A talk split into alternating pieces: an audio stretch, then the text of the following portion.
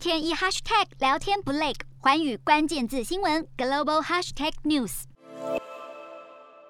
国内十七号新增十四例本土感染，五十四例境外移入，没有死亡个案。国际疫情方面，美国新增十一万多例，疫情趋缓，许多州开始解除口罩令，但专家警告，太快解除防疫措施会让疫情再次爆发。英国新增五万四千多例，当局宣布四月起，五到十一岁儿童可以接种低剂量的新冠疫苗，增加其保护力。当局强调，这是属于自愿性质，决定权在家长手上。法国新增九万八千多例。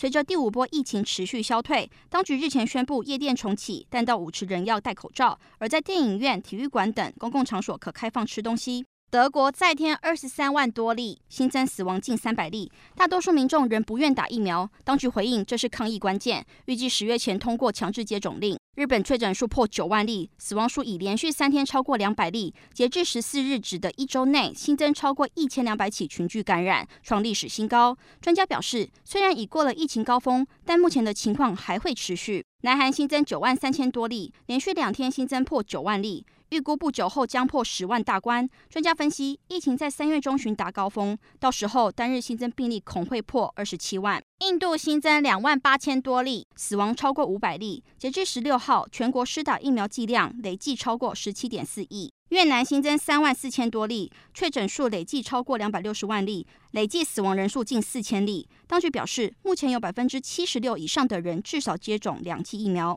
印尼新增六万四千多例，死亡新增一百六十七例，确诊数累计超过四百万例。疫情严重，当局敦促民众尽量减少不必要的活动。中国新增九十二例，其中本土三十五例，境外移入五十七例。内蒙古满洲里因出现确诊患者，已在当日紧急封城，除了关闭国内机场航班，也停发铁路客运。